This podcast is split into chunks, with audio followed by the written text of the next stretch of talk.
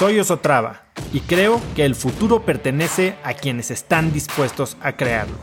Si estás aquí, estoy seguro de que tú eres uno de esos cracks.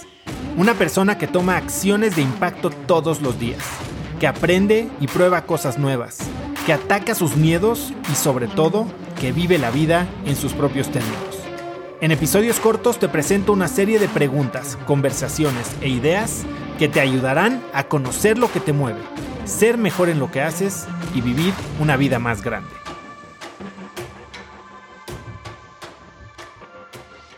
Tengo hijos de 6 y 7 años y no sé cómo se va a ver su, educación cuando ellos sean grandes, ¿no? Eh, por un lado, tienes a gente sin carreras, eh, Héctor Cruzado, fundador de Soy Water, eh, creo que no acabó ni primaria. tienes a Pamela Valdés, que, de Vic, que está haciendo una empresa increíble, que pues tomó el Teal Fellowship y se salió de la carrera. Tienes a gente incluso eh, como Mark Zuckerberg, ¿no? Que no termina la carrera y hace Facebook. Creo que estos son un poco outliers, ¿no? Eh, ciertamente, creo que tenemos que dividir esto en dos cosas. Una es, como decía Ricardo Weather, fundador de Justo, nunca puedes dejar de aprender.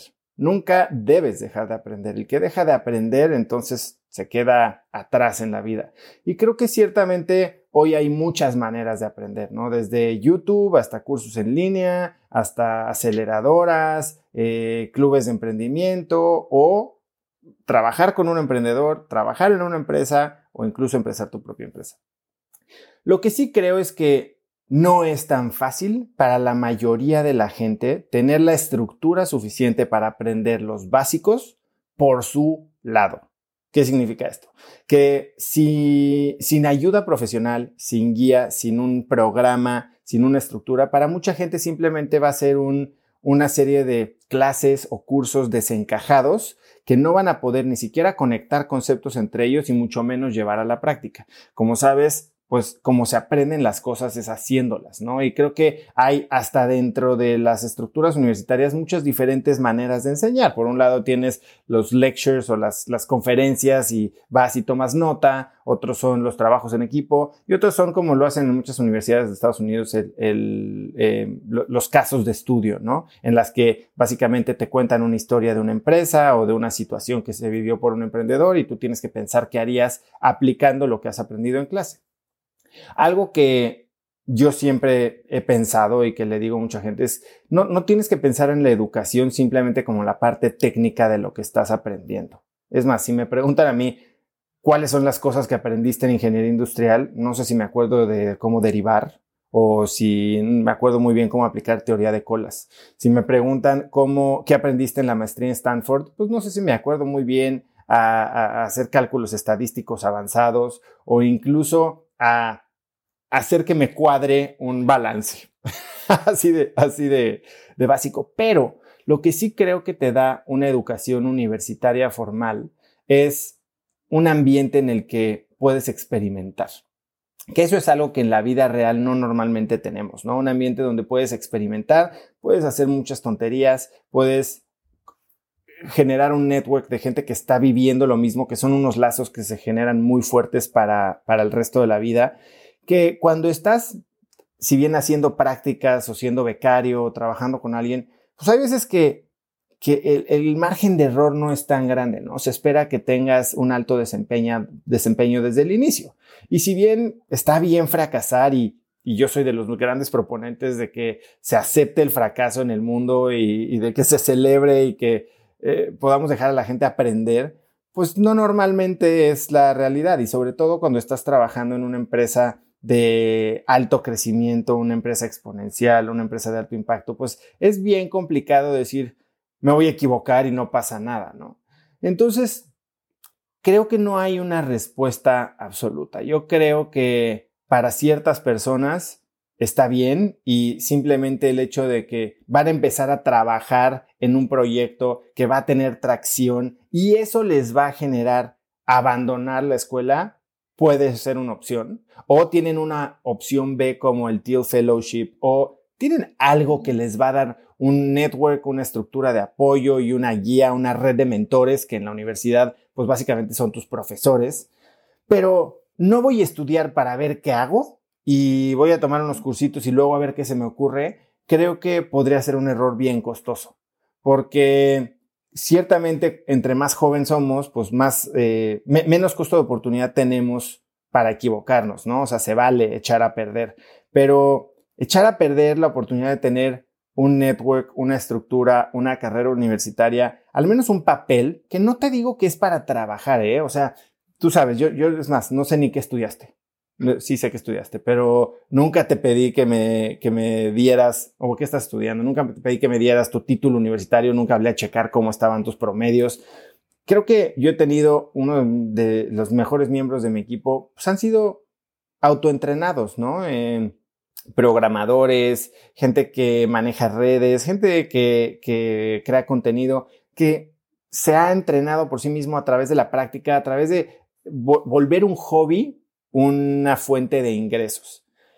Pero no hacerlo de una manera orgánica, no hacerlo de una manera inteligente, pues puede ser igual de costoso o más que simplemente, como tú dices, perder seis horas al día haciendo un trabajo que nadie va a checar.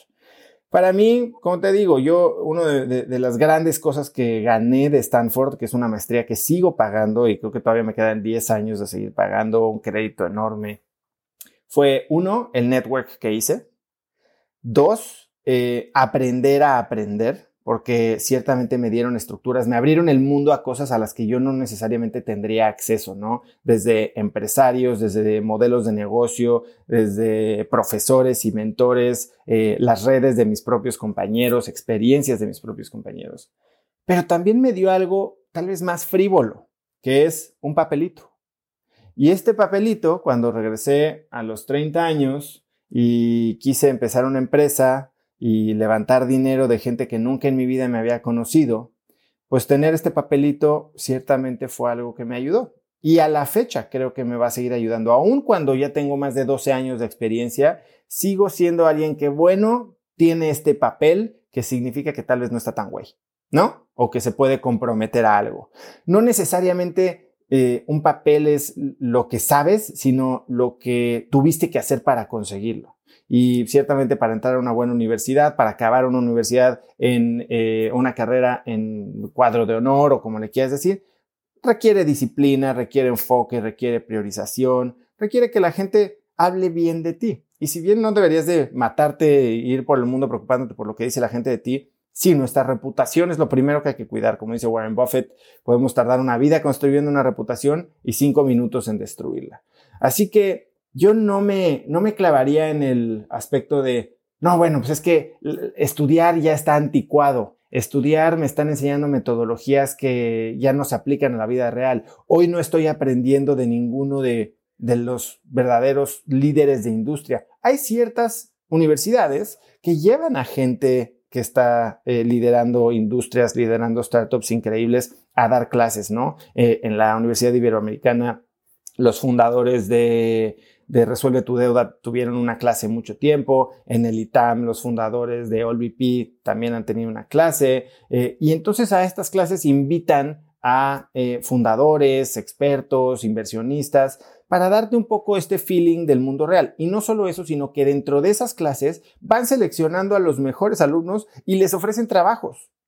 Entonces, no necesariamente es un blanco o negro. No estoy estudiando o empezando mi empresa. Ciertamente se pueden hacer las dos cosas si se saben aprovechar las oportunidades. Y yo, eso es lo que te, diría, ¿no? O sea, estudia algo que te apasione, estudia en un lugar en donde creas que puedes ganar algo más además del conocimiento, ya ves, network, exposición, acceso. Eh, y, trata de aplicar prácticamente las cosas que estás aprendiendo en el mundo real. Conecta conmigo en Instagram como arroba osotrava y dime qué te pareció este episodio. Mi meta es inspirar a una nueva generación de hispanos a vivir vidas más grandes. Y si me quieres ayudar a lograrla, lo mejor que puedes hacer es seguirme en Spotify y dejar una reseña en Apple Podcasts para así subir en ese ranking. En tu reseña cuéntame de qué temas, categorías o personas te gustaría aprender y me aseguraré de leerlas para darte el contenido que quieres. Y no olvides unirte a mi comunidad de cracks en cracksnetwork.com. Es gratis y conectarás con más gente en el mismo camino de crecimiento que tú. Eso es todo por hoy. Yo soy Osotrava y espero que tengas un día de cracks.